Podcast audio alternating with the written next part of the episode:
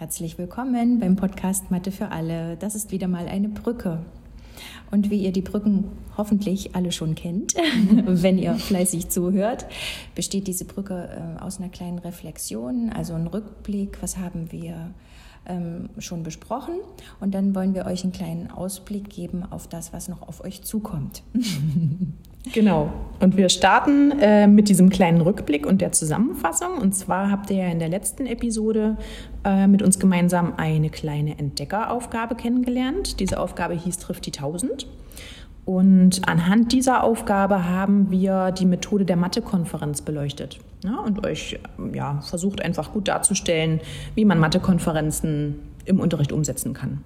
Ja, und dabei so tolle prozessbezogene und inhaltsbezogene Kompetenzen fördern kann, so ganz nebenbei. Genau, super, so Mensch, ganz nebenbei. was für ein toller Zufall.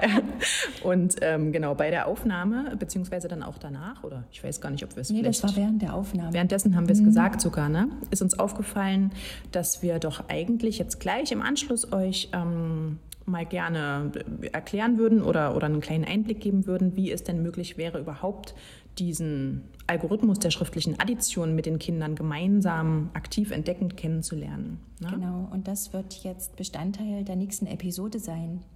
Und ähm, wie wir das doch oft mit euch machen, wollen wir mit euch jetzt besprechen, welche Voraussetzungen brauchen aber eure Kinder, ja. um diesen Algorithmus als solchen entdecken zu können. Ne? Genau. Und da gibt es zum einen eine ganz, ganz wichtige Voraussetzung, und zwar ist das, dass die Kinder das Bündelungsprinzip ähm, kennen müssen. Mhm. Sollen wir kurz erklären, was das ist? Nur ganz kurz. Ja, ja. oder? Also, also, ja, mach du. das sozusagen den Kindern seit äh, Beginn, eigentlich seit Schuleintritt, oder? Seit, naja, gut, sagen wir Übergang Klasse 1, 2 vielleicht, wenn oder würdest du was anderes sagen? Ich würde, ich würde sagen, eigentlich von Anfang an, wenn wir das bündeln, auch schon im Sinne der Strukturierung von mm, Mengen, Stimmt. von Teilmengen. Ja sehen. Also äh, es, geht kein, ja es ist nicht festgelegt, wie hier jetzt beim dezimalen Bündeln, aber zum Strukturieren von Teilmengen, um die dann zusammenrechnen zu können. Darum geht es ja das von flexible Anfang an. Rechnen genau. ne, brauchen wir eigentlich das Prinzip des Bündelns oder vielleicht auch Entbündelns, wenn wir merken, diese Teilmenge ist blöd, irgendwie, mhm. die hilft uns nicht, machen wir mhm. nochmal eine andere draus müssen wir die ja auch wieder entbündeln, also eine andere Struktur. Okay. Also sagen wir eine Möglichkeit der Strukturierung ja, ne, genau. von Mengen lernen die Kinder von Anfang an kennen und ähm, ja, damit eben dann auch das Bündelungsprinzip und auch diese Konvention, die es gibt, dass man eben Einer und Zehner hat ne, und eben zehn einzelne Elemente zu einem Zehner zusammenfasst. Mhm. Und, und so zehn Zehner zu einem Hunderter zusammenfassen mhm. kann und zehn Hunderter zu einem Tausende genau. bündeln Es wird also kann. dann auch immer wieder thematisiert, wenn der Zahlenraum erweitert wird. Genau. Das ist ein wichtiges Element ähm, des, also des Verstehens unseres Zahlsystems eigentlich. Ja. Ne? Ne?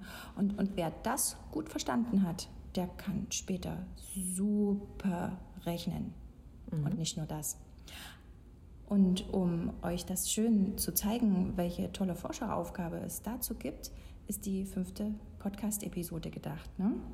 Genau. Und wir haben einen Forscherauftrag für euch, genau. weil ihr werdet jetzt kleine Wissenschaftler. Ja, unsere fünfte Episode heißt nämlich zufälligerweise auch kleine Wissenschaftler, weil wir ja gern wollen, dass die Kinder wie kleine Wissenschaftler die Mathematik und die Strukturen und Muster der Mathematik selber entdecken und mhm. forschen. Und dann dürft ihr jetzt auch ein bisschen forschend tätig sein. Ich hoffe, ihr habt darauf Lust. Nein, ihr müsst. genau, wir erwarten das, das von euch. Also. Also. Wir haben einfach gedacht, äh, guckt euch mal die ja. Illustration ganz genau an, die die liebe Susanne, unsere Illustratorin, für uns ähm, mhm. gezaubert hat. Und hört, lauscht unseren zarten Stimmen. Und jetzt kommt die Forscherauf, äh, der Forscherauftrag. Und der heißt, was fällt euch auf? Mensch, wow. Werdet ihr vielleicht an der einen oder auch anderen Stelle eventuell stutzig? Und vor allem, wie also wie seht ihr das und was fällt euch auf, wenn ihr wirklich mal versucht, euch in die Kinder, die dort abgebildet sind, hineinzuversetzen? Ne? Also geht mal, taucht mal in die kindliche Perspektive mhm. ein und stellt euch vor, ihr kennt das schriftliche Rechnen noch nicht. Ihr habt noch keinen Kontakt zu diesem schriftlichen Algorithmus gehabt und wisst nicht, wie das funktioniert. Mhm.